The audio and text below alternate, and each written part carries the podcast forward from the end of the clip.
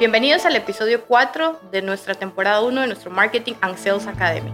Hoy vamos a estar conversando de cómo negociar un mejor acuerdo. Ale, un gusto estar contigo nuevamente. Hola Mafer, encantado de estar aquí contigo. Hoy vamos a estar hablando acerca del modelo de negociación de SAP y vamos a dejar para el final una sorpresa para contarle a nuestra audiencia de dónde sacó SAP este modelo, pero sí, de eso trata la conversación de hoy, cómo aplicar el modelo de negociación para lograr un mejor acuerdo, para que nuestros partners cierren mejores acuerdos, lógicamente, cuando estén vendiendo SAP Business One y SAP Business by Design. ¿Qué es lo que están buscando nuestros clientes? Para arrancar por ahí.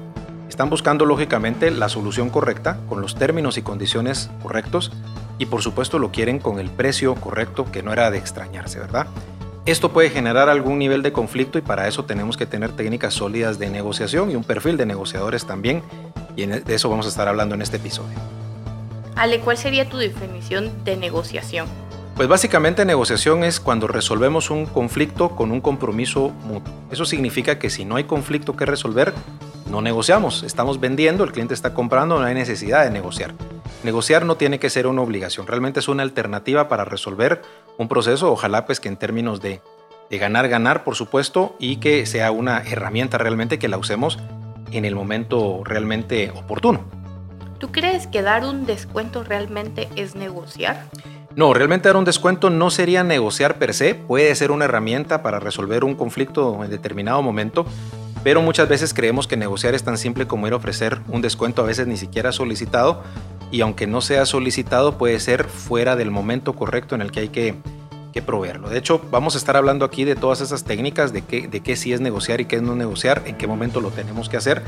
Y por supuesto, antes de eso hay que hablar de nuestro perfil del negociador. Maffer, hay todo un perfil para poder tomar este rol dentro de los equipos de venta de nuestros partners y nosotros mismos que acompañemos el proceso muchas veces.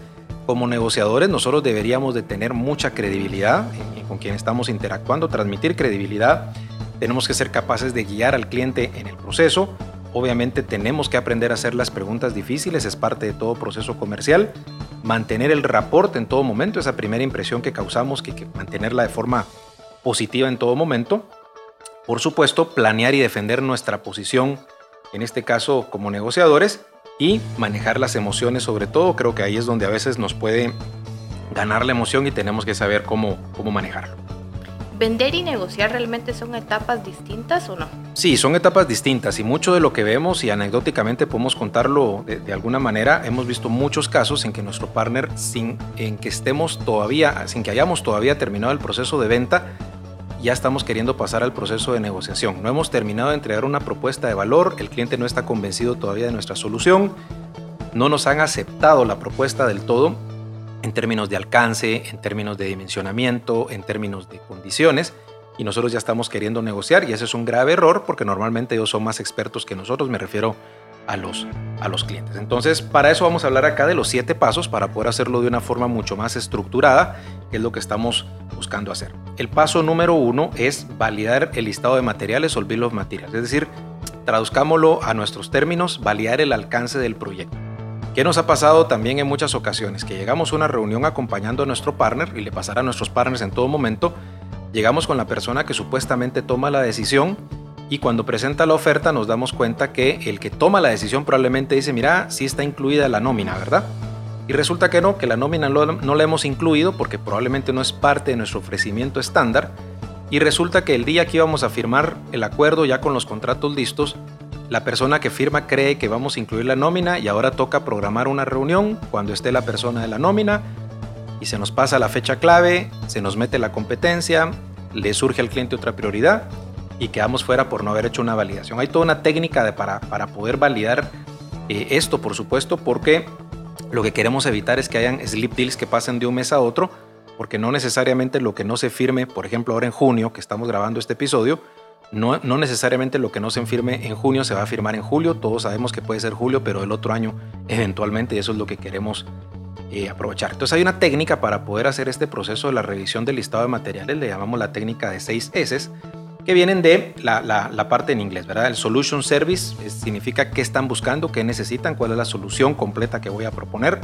La segunda S es de Size, eh, cuántas empresas, cuántas plantas vamos a implementar, cuántos usuarios son, cuántos centros de distribución, toda esa, toda esa parte de dimensionamiento. La otra S es de source, quién nos dijo lo que necesitan, tomar nota exactamente de quién nos lo dijo y en qué situación, que sería la siguiente S, situation, cuándo y dónde me lo dijo. Spark es como que, ok, ¿qué es lo que detona? ¿Cuál es la chispa que detona que el proceso se vaya a realizar? Eso es fundamental. Si no tenemos un, nosotros le llamamos a esto una, una razón inminente para toma de decisión, si no tenemos esa razón bien identificada, realmente puede haber mucho interés de parte del cliente de nuestro producto, pero eso no significa que vayamos a, a obtener una decisión de ellos en el periodo de tiempo que buscamos. Y la última es schedule, la última S, para cuando lo necesitan. Ah, queremos estar en vivo en enero y estamos ahora en el mes de junio, como decía, pues entonces, ok, planteemos un proyecto para firmarse este mes e implementar en los próximos seis meses de forma ordenada y natural y salir en vivo en el mes de enero, por ejemplo. Eso es fundamental. ¿Y cuál sería ese segundo paso durante este proceso? Cuéntame un poquito. Claro, y eh, importantísimo, ¿verdad? Que cuando lleguemos a ese paso 2, que es evaluar el riesgo, nosotros tengamos bien claro con la técnica de las 6S, bien documentado, sobre todo bien, bien confirmado y documentado a la persona correcta todo lo que hemos trabajado, porque eso es fundamental. Muchas veces no podemos demostrar el trabajo que hemos hecho en el proceso para que también el cliente nos dé su prioridad en la decisión, porque no tenemos documentado con esa técnica. Entonces, para evitar los riesgos que eventualmente el cliente va a evaluar en el proceso de decisión, pues nosotros somos los que tenemos que tomar ahí la batuta y liderar el proceso. Obviamente nuestro partner. Ejemplos de esto sería, las dudas del cliente van a ser Hemos considerado la cantidad correcta de licencias, el equipo de trabajo estará listo, los alcances estarán bien definidos, la implementación será la adecuada, los tiempos, tendré riesgos de que la funcionalidad sea para mí o que me haga falta algo, tendré la capacidad de pago para afrontar el proyecto y nuestra obligación es mitigar todos y cada uno de esos riesgos cuando presentemos nuestra propuesta, que dicho sea de paso, no puede ser una propuesta, una hoja en Excel con cantidades y descripciones de licencias. Eso no sería nuestra propuesta. Nuestra propuesta sería todo un documento que puede ser incluso de una sola página, pero que diga exactamente todo lo que hemos encontrado. Y para eso es este tipo de, técnicas, para mitigar todos estos riesgos y ajustar nuestra estrategia a los temores que eventualmente puede ser natural que el cliente, el cliente tenga. Eh, y el siguiente paso, el paso número tres sería, bueno, cerrar ese gap de información, ¿verdad? Es decir, ir preparando nuestra estrategia de defensa anticiparnos al proceso, ver alcance, dimensionamiento, todo lo relacionado al proyecto, ir de una vez incluso considerando descuentos, descuento de volumen. No estoy hablando de entregarle descuentos en esta etapa al cliente necesariamente, sino que ir considerando cuál va a ser nuestra estrategia de precio para salir avantes de esta negociación, tener un plan para cuando el cliente pida también un mejor precio, estar preparados con los argumentos de cuál es el valor de nuestra propuesta y cuál es el precio justo de la, transacción, ¿verdad? Eso nos permitirá pasar a un paso número cuatro, que es obviamente ya presentar esta estrategia y definir nosotros dentro de la organización de cada partner qué es para ustedes, eh, la audiencia, qué es para ustedes un buen acuerdo, ¿verdad? Un buen acuerdo tiene que tener estas características para saber si lo voy a hacer porque cumple con todas las, las cualidades, digamos, ese sería el deal ideal, ¿verdad? Puede ser un deal que no sea ideal, pero lo quiero porque la marca del cliente me va a servir mucho como referencia, como caso de éxito, porque de esa forma logro entrar al resto del grupo. Pueden haber muchas razones para que el deal no sea ideal, pero sí querramos hacerlo. La otra puede ser, no es ideal, no necesariamente lo quiero, pero lo necesito. Es la orden que me permite cumplir con mis objetivos de venta de este año, cumplir con la cuota del fabricante, en este caso de SAP, lo necesito porque a partir de aquí puedo desarrollar otros proyectos con ese mismo cliente o en empresas relacionadas, pueden haber muchos criterios y por supuesto también está el deal que no queremos hacer, el no deal, ¿verdad? Es decir, tienen que haber también algunas características definidas para ni siquiera presentarnos al proceso de negociación si el deal no es ganar, ganar en la medida de lo, de lo posible. Y para eso hay que prepararnos. Vale, ya llevamos cuatro pasos. ¿Existen más pasos y cuáles serían esos próximos pasos? Sí, después de validar el listado de materiales, evaluar los riesgos, eh, cerrar el gap de información y por supuesto preparar nuestra estrategia, yo diría que el paso 5 es identificar las reglas del juego y ejecutar la negociación. Eh, ¿Has oído hablar de las seis reglas de negociación? Yo sí. Ok, les contamos a toda la audiencia. La primera regla es no hagamos nada a menos que. Eso significa nosotros no somos los que planteamos una condición especial de precio, forma de pago, alguna concesión, a menos que sea necesario. Muchas veces nuestros, los vendedores de nuestros partners pues comen ansias un poco por tratar de asegurar el negocio, ni siquiera han terminado la etapa de comercialización, no han presentado una propuesta verdadera de valor y ya quieren entrar a la etapa de negociar y ese es un terrible error porque vamos a entrar desarmados, ofreciendo cosas que no nos han pedido. Entonces en negociación nosotros no hacemos nada a menos que sea necesario. Regla número uno. Regla número dos, nunca negociar con nosotros mismos. Es decir, nosotros no inventamos las situaciones en nuestra mente. Es que el cliente seguramente ya vio la propuesta de la competencia, ya vio el precio, pero yo sé que quiere conmigo, entonces me va a solicitar un precio adicional, un descuento adicional, por lo tanto entonces yo voy y me anticipo y lo llevo preparado Podemos planear hacia adelante, pero no tenemos que mostrarnos al cliente con ofrecimientos que no sean necesarios. No negociemos con nosotros mismos porque para eso mejor guardamos energías para negociar con el cliente cuando sea, cuando sea necesario, ¿verdad? El otro punto, la otra regla, la tercera sería nunca aceptar lo primero que nos pidan. Es decir, nunca nos vamos con la primera propuesta que nos hace el cliente en un proceso de negociación. ¿Eso qué significa? Que si me pide 12 pagos, yo no puedo decirle, sí, está bien, le apruebo los 12 pagos y cuando firmamos. No vamos por ahí. Nosotros tendríamos que manejar una situación en donde no, la posibilidad que nosotros tenemos de financiar el proyecto son, por ejemplo, cuatro pagos, seis pagos, es decir, encontrar un punto que no es exactamente el que nos están solicitando, pues el ejemplo más obvio siempre son los los descuentos especiales. ¿ok? Eh, por supuesto, la otra regla sería nunca dar regalos de gratis, es decir, siempre que damos nosotros algo en la negociación, tenemos que recibir algo a cambio en todas y cada una de las situaciones. Nos pasa mucho, tendemos a caer mucho en el ecosistema de que damos un descuento a cambio de nada. Y obviamente al no solicitar algo a cambio no avanzamos en el proceso de resolver el conflicto que nos está alejando de llegar a un acuerdo. Entonces, si nosotros vamos a dar un descuento especial o una concesión de pago, tiene que ser a cambio de algo. Lo más razonable sería pedir una fecha para tomar la decisión del proyecto. O por ejemplo, si vamos a dar un descuento especial muy agresivo, pedirle al partner que mejoremos la forma de pago, es decir, sacarle un anticipo más fuerte que siempre nos va a ayudar, no digamos en momentos en donde el tema de la cuenta por cobrar sea fundamental. Entonces nunca damos nada de gratis, siempre damos algo, pero siempre tiene que ser a cargo de a cambio de algo, perdón, y el punto número 6, nunca revelemos nuestro bottom line. Siempre recuerdo una anécdota con un partner eh, acá en Centroamérica que acompañó a una reunión y cuando el cliente, que ya estaba a punto de tomar la decisión, un cliente bastante duro en el proceso de negociación, preguntó, ¿cuántos pagos me pueden dar? La respuesta del vendedor, un poco acelerada, fue, nosotros podríamos darles hasta 24 pagos. ¿Qué fue lo que sucedió? Que el cliente pidió 36, algo totalmente fuera de contexto. Y al final de cuentas entiendo que se tuvo que dar una cantidad de pagos importantes cuando la regla, el lineamiento del partner era no dar más de 8 o 12 pagos, ¿verdad?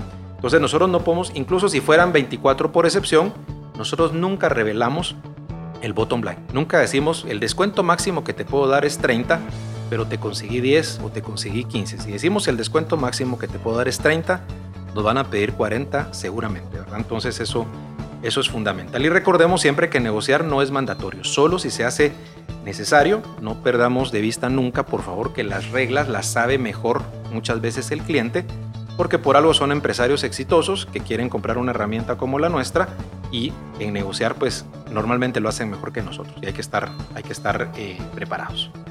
¿Y el paso número 6 sale cuál sería? Sí, básicamente en todo este proceso conducirnos de forma profesional, ¿verdad? Eh, eso significa definir roles, ¿verdad? Muchas veces nos ha pasado, Maffer, que llegamos a las reuniones y, bueno, nos ponemos de acuerdo, el partner quiere que los acompañemos físicamente a una reunión o ahora sería normalmente en nuestra nueva normalidad una llamada en conferencia para negociar el acuerdo. Pero ¿qué sucede? Cuando lo hacíamos presencial, y seguramente lo volveremos a hacer en el determinado momento, vamos, pasan por nosotros o nosotros pasamos por el, por eh, el, el, partner o nos juntamos en el parqueo de las oficinas del cliente, nos saludamos, platicamos del clima, platicamos de fútbol, platicamos de la familia, nos pasan adelante, nos pasan a la recepción, tomamos el elevador, entramos a la sala de reuniones y ya cuando nos están ofreciendo el cafecito, alguien dice, señores, pongámonos de acuerdo, de qué vamos a hablar aquí, quién tiene los roles, ¿Y qué tengo que decir? ¿Hasta cuánto es el descuento? Ya diste descuento. Y obviamente el cliente nota mucho cuando no vamos preparados a esas reuniones y empezamos a improvisar.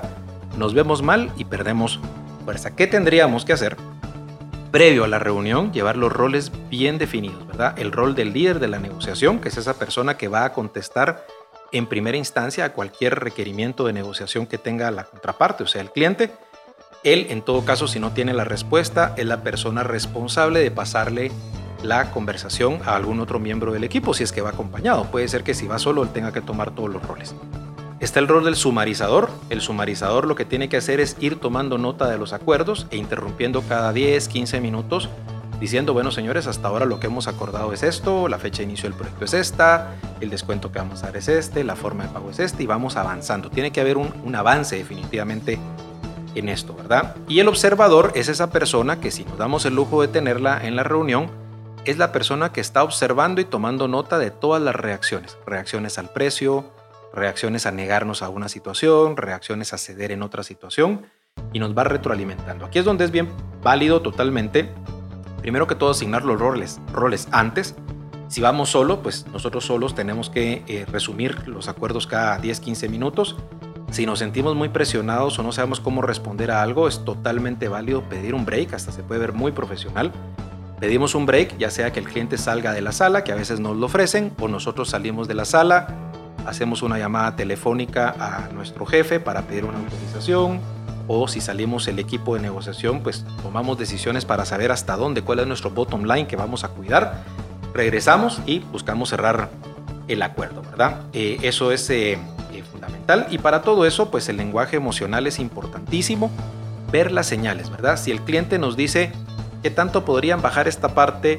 O nos dice, mira si firmamos este mes que gano, o si te pago de esta forma, ¿qué sucedería? Esas son señales que nosotros tenemos que tomar de que estamos avanzando en el proceso, no darlo por ganado, por supuesto, pero estamos avanzando y en función de eso tenemos que saber que nos estamos llegando a un acuerdo y que es posible que ya no tengamos que hacer concesiones adicionales. Y por supuesto, el lenguaje emocional, ¿verdad? Si el cliente dice, este precio me parece injusto, me parece muy fuera del lugar, nosotros respondemos, ok, cliente, cuénteme cómo lo hacemos más acorde a su presupuesto. O sea, no hablamos del precio, sino que lo hablamos de cómo lo hacemos esto más acorde al presupuesto, cómo lo volvemos más justo. Tenemos que como que darle la vuelta al tema para quitar la atención de un factor que pudiera ser precio en particular. Lógicamente, escuchar más que hablar, Maffer, eso siempre va a ser eh, fundamental. A algunos nos cuesta más eso que a otros. Dejar, dejar, escuchar más que hablar, lógicamente.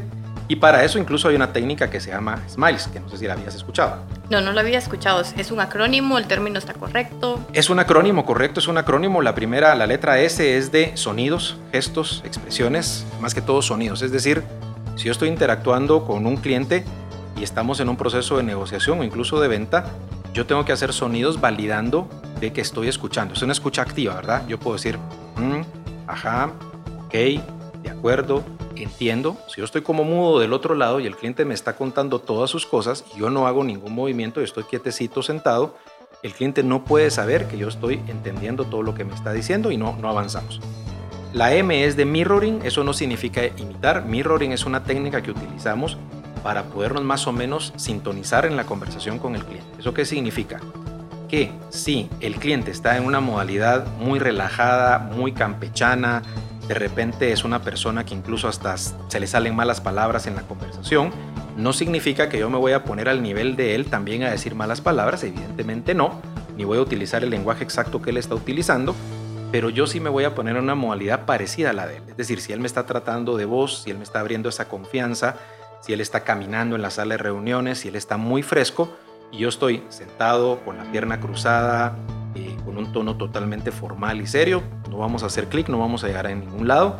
Yo tengo que no imitar, pero sí ponerme en una sintonía muy parecida a la, de, a la, a la contraparte en este caso.